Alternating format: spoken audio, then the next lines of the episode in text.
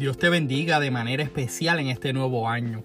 Le doy la gloria al Señor que me permite continuar compartiendo contigo este corto espacio en el que te hablo acerca de cómo veo al Señor en diferentes experiencias de mi vida, con el deseo en mi corazón de que te identifiques con alguna de ellas y que el Espíritu Santo haga la obra en ti.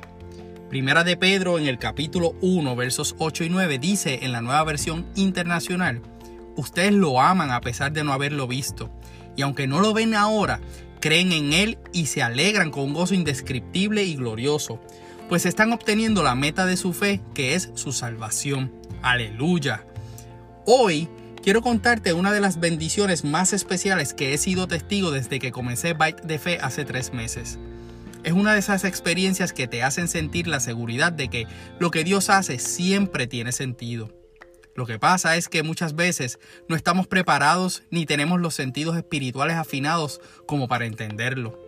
Sin contar que a fin de cuentas Él es Dios y no podemos entender todos sus pensamientos, aunque sus pensamientos siempre son de bien para nosotros, como lo confirma Jeremías en el capítulo 29, verso 11.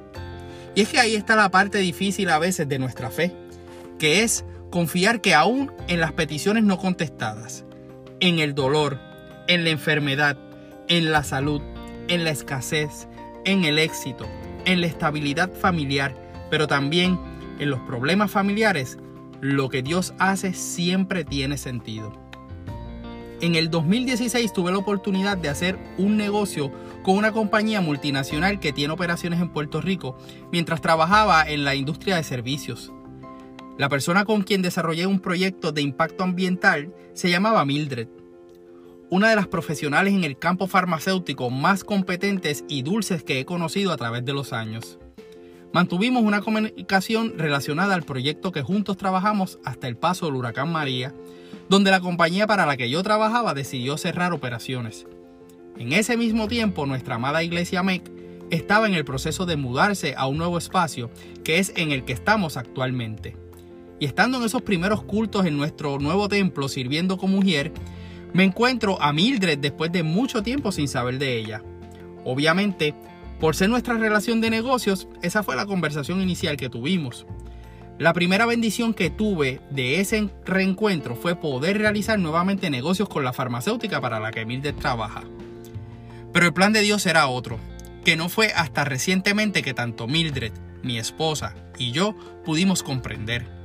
Y es que a finales del 2018 recibí una llamada de Mildred, lo que no era usual, porque la gran mayoría de la comunicación había sido escrita. Eso inmediatamente llamó mi atención. Su voz sonaba con una mezcla de quebranto y fe que solo podemos entender cuando sabemos que son bienaventurados los que lloran porque ellos recibirán consolación. Como dice Mateo 5 en el versículo 4, cuando Jesús compartió el sermón del monte. Y es que Mildred había sido diagnosticada con cáncer poco después de ese primer encuentro que tuvimos en el templo. Ella me pedía que la acompañara en oración y que, aunque estaba procesando la noticia, tenía fe. Pero no era esa fe que usualmente tenemos, que es más para motivarnos ante la incertidumbre de lo que tenemos que enfrentar. Su fe era seguridad de que lo que Dios iba a hacer en ella por medio del cáncer iba a ser para la gloria de su nombre, no importando cuál fuera el resultado. Y aunque estaba preocupada, estaba lista, lista para lo que viniera. Ella tenía su mirada puesta en el Señor, no en el cáncer, tampoco en un milagro. Interesante fue que me testificó que el día que la vi era la primera vez que estaba en el culto de nuestra iglesia, después de estar tiempo siguiendo los servicios a través del Internet. Me pude mantener en contacto esporádico con Mildred a lo largo de su proceso, pero por razones obvias de sus terapias no estaba visitando a la iglesia. Entonces, el Señor pone en mi corazón un byte que compartí contigo en octubre titulado No te dejes enfermar por la enfermedad, basado por una serie de situaciones de salud que sucedieron en mi núcleo cercano, familiar y de amigos. Al mismo tiempo tenía una tía entrando en el proceso de cirugía de corazón abierto y nuestra amada vecina Isabel, que es parte ya de nuestra familia también con un diagnóstico de cáncer. En ese momento, Mildred vuelve a escribirme para dejarme saber un update de su proceso de cáncer. Cada situación tenía su nivel de preocupación. En ellas había un proceso que lograría un propósito. Solo que los procesos que vivimos que nos llevan a los propósitos de Dios nos mueven a la incertidumbre, porque es ahí donde tenemos que poner en práctica que caminamos por fe y no por vista, como dice 2 de Corintios en el capítulo 5, verso 7. Debemos de tener claramente en dónde ponemos nuestra fe, pues nuestro corazón será probado para que demostremos si esa fe es en Dios o si es en lo que queremos de Él.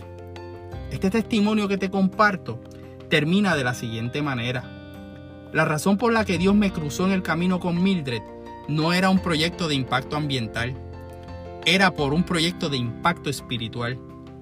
Era para que su gloria se manifestara a través de la manera en la que nos apoyamos en oración y en fe.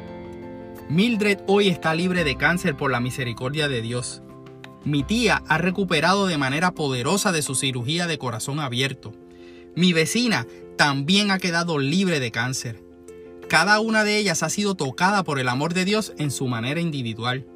Y no es porque han sido sanadas que todo hace sentido. Es porque Dios es fiel y para siempre es su misericordia. En todos nuestros procesos, Él ha prometido estar con nosotros todos los días hasta el fin. Solo tienes que creerlo con toda tu mente, con todo tu corazón. Hoy no sabes por qué te pasa lo que estás viviendo. Quizás no tienes idea de por qué has conocido una persona en tu trabajo, en la universidad o hasta en la iglesia.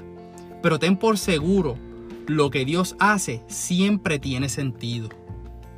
Soy tu hermano y amigo José Molina y junto a mi amada esposa Sonia Riera servimos al Señor como mujeres en nuestra amada iglesia AMEC, una iglesia de presencia internacional ubicada en la carretera 185 en Canóbanas y cuyo pastor rector es Misraín Esquilín.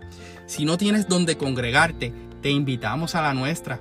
También puedes conectarte a través del internet en iglesiaamec.org para que tengas toda la información que necesitas saber sobre eventos, predicaciones pasadas, publicaciones semanales y otros asuntos que pueden ser de tu interés.